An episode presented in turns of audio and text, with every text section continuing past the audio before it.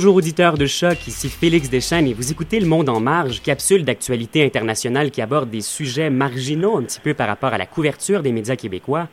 Je retrouve encore une fois ma collègue Edmé Potet du Journal international, puis on va parler aujourd'hui euh, de deux sujets en lien avec les droits des femmes. Euh, premièrement, leur situation au Népal, puis ensuite, on va parler de la mouvance féminine à travers le monde. Alors bonjour Edmé. Bonjour Félix. On va commencer par la situation des femmes au Népal qui est mise à mal par les récents séismes ayant frappé le pays. Edmé, c'est d'ailleurs ta collègue là, Amélie Viguier du Journal international qui insistait à ce qu'on prenne d'emblée euh, un certain recul de l'image du paradis des trekkers et des hippies qu'on se fait souvent ici en Occident euh, pour désigner le Népal. Les conditions de vie sont très dures pour les locaux, puis c'est une affirmation ça qui prend beaucoup plus son sens chez les femmes. Alors effectivement, Félix, en fait, la société népalaise, elle est très ancrée dans ses traditions et ces traditions déterminent toujours le rôle des femmes. En clair, euh, la société moderne népalaise, elle est toujours ancrée dans le patriarcat et ces normes traditionnelles sont à des années-lumière de nos traditions libérales en matière d'émancipation de droits, mhm. alors que les pouvoirs y sont attribués de manière explicitement inégale entre hommes et femmes d'après une organisation sociale sous domination masculine claire. Alors, cette domination, elle est perceptible dans la très grande autorité que possèdent le père et le mari au quotidien, dans tous les domaines de la vie. Et les devoirs des femmes sont prédéfinis par la hiérarchie sociale, selon une division en castes, premièrement, et par le poids des traditions et leurs droits restent, eux, très limités par l'autorité masculine. D'ailleurs, Edmé, un des exemples les plus probants de ces droits limités, euh, c'est sans doute l'attribution de la citoyenneté aux femmes. Alors oui, tout à fait. Pour être déclarée citoyenne, une femme doit nécessairement avoir l'assentiment de son père ou de son mari.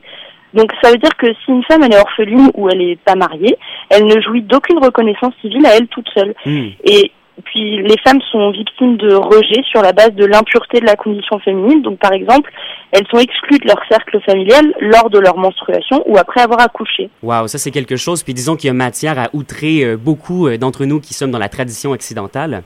Euh, ben, il, faut dire, il faut dire aussi, Edmé, que le Népal vit globalement une situation de précarité qui est très importante. Oui, alors absolument. En fait, le quart de la population vit en dessous du seuil de pauvreté hmm. et euh, l'indice de développement humain du Népal se situe au 157e rang sur 187 pays. Donc c'est le pays parmi les pays les plus pauvres au monde et il est dépendant de l'aide internationale pour subvenir aux besoins de sa population.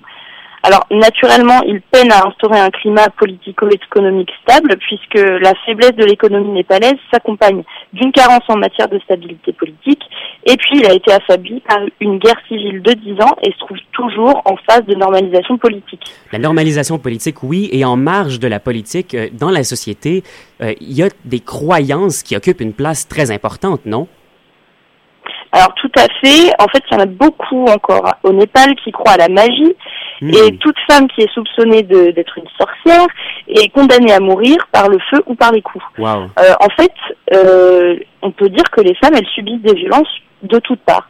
Elles sont considérées comme inférieures, elles n'ont aucun droit légal sans leur mari ou sans leurs parents, elles n'ont aucune responsabilité et donc, quand on n'a aucun droit, c'est qu'on est considéré comme un objet. Donc, elles sont objets sexuels, elles sont objets défouloirs, elles sont objets médicaux.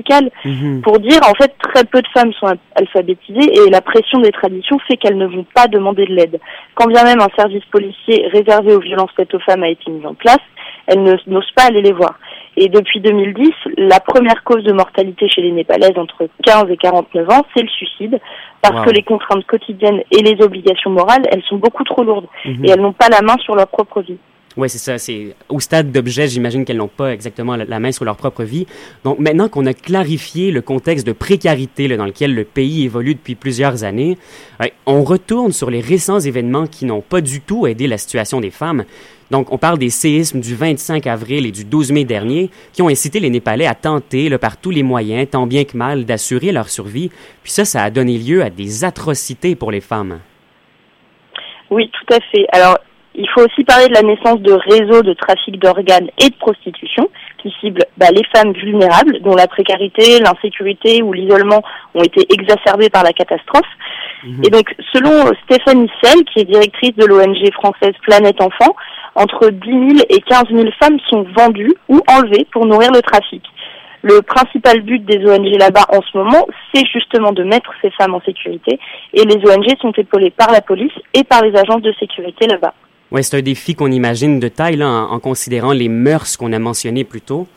Euh, merci beaucoup, Edmé, puis on se retrouve après euh, cette courte pause musicale.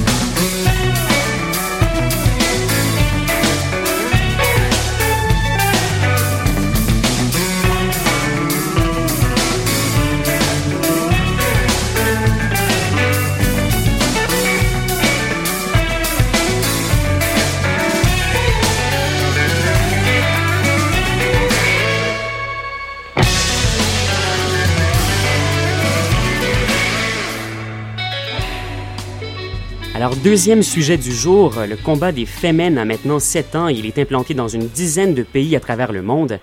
On a d'ailleurs pu voir de notre côté de l'Atlantique, ici au Québec, leur dernière action au Grand Prix de Formule 1 à Montréal. Ça, ça a fait beaucoup jaser. Donc, c'est pas un sujet qui est complètement marginal, mais quand même, bien peu de nous connaissent le mouvement au-delà de ces coups d'éclat. Là, je parle pour moi surtout. Euh, il y a l'article, par contre, de euh, Laurine Benjibria sur le site du Journal international, qui est particulièrement intéressant pour clarifier les idées derrière les actions. Donc, pour Femen, alors qu'à ses débuts, le mouvement a eu droit à euh, beaucoup de sympathie, il suscite aujourd'hui quand même un appui de plus en plus mitigé, Edmé. Oui, alors, pour rappel, les Femen, c'est au départ un mouvement ukrainien qui a été créé par trois Ukrainiennes parce qu'elles voulaient combattre le patriarcat et améliorer la condition des femmes dans leur pays. Alors, sept ans après, où on en est On en est que le mouvement a pris de l'ampleur et est implanté dans une dizaine de pays. Tout le monde connaît leurs moyens de communication. Je vais pas faire un rappel là-dessus. Je mmh. rappellerai juste les combats qu'elles mènent dans les grandes lignes. Il y a la lutte contre la corruption, contre la prostitution, contre l'influence des religions, la lutte pour les droits des femmes, bien évidemment. Et leur message est censé être universel, mais les récentes manifestations de certains groupes semblent tirer plutôt vers l'intolérance, en fait. Oui, puis donc c'est vrai que les droits de la femme, comme les droits de l'homme, ont, une visée, une portée universelle. Mais certaines des femmes ont des idées arrêtées par rapport à, des sujets bien précis, bien spécifiques. Oui, et notamment en fait sur la question de la femme dans les pays de culture arabe. Hmm. Il y a beaucoup de débats autour des quelques actions que les femmes ont organisées, notamment en Tunisie en mai 2013, où trois militantes avaient manifesté seins nus pour la libération d'une autre militante emprisonnée. Hmm. Alors, le fait de se dénuder, ça fonctionne dans nos pays occidentaux parce qu'on a une culture de la nudité, parce que la femme chez nous, elle est érigée au rang d'image, souvent sexuelle et très souvent nue. Donc ça nous choque pas plus que ça. L'utilisation de la nudité en Europe, c'est pas illogique, mais dans les pays de culture arabe, il n'y a pas du tout le même rapport au corps féminin et très peu de gens ont saisi la portée du message. Mhm. Et par rapport à cette limitation là, avec les autres pays, euh, je pense qu'il y a une des membres fondatrices euh, en Ukraine qui s'appelle Ina Chevchenko qui avait dit euh, que les femmes ben, ne devaient pas adapter leur discours où le mouvement s'est implanté, puisqu'elle, Chevchenko, prétend que leur message, ben, il est universel justement. Alors oui, elle a dit ça dans un entretien pour 20 minutes, mais il y a quand même une différence entre le message et la manière de le dire. Comme il y a différentes langues, il y a différentes manières de véhiculer une idée. Mhm. Et le reproche qu'on fait aux femmes en ce moment, c'est justement de ne pas adapter leurs moyens de communication aux différentes cultures. Oui. Alors, il y a certes des combats à mener pour la condition des femmes dans les pays de culture arabe, mhm. mais le discours occidental n'a pas de prise là-bas et même dessert plutôt la cause. Et du coup, Anna Huston, cofondatrice des Femmes, a déploré que la société ukrainienne ait été incapable d'éradiquer la mentalité arabe envers les femmes. Hmm. Donc, c'est des propos qui sont qui peuvent être perçus comme du racisme et comme un discours pseudo-colonialiste. Oui, ben c'est sûr que euh, piétiner les cultures différentes, ça semble pas, du moins, être un, bon moyen de changer les choses. Puis, ben, l'histoire nous a déjà montré ça avec euh, certaines preuves d'efficacité moindre dans ce cas-là. Mais au final, Edmé, euh, qu'est-ce que causent leurs actions à Femen en Occident? Est-ce que ça ça permet pardon, d'attiser le débat puis de mettre le doigt sur des questions dont on ne parlerait pas habituellement?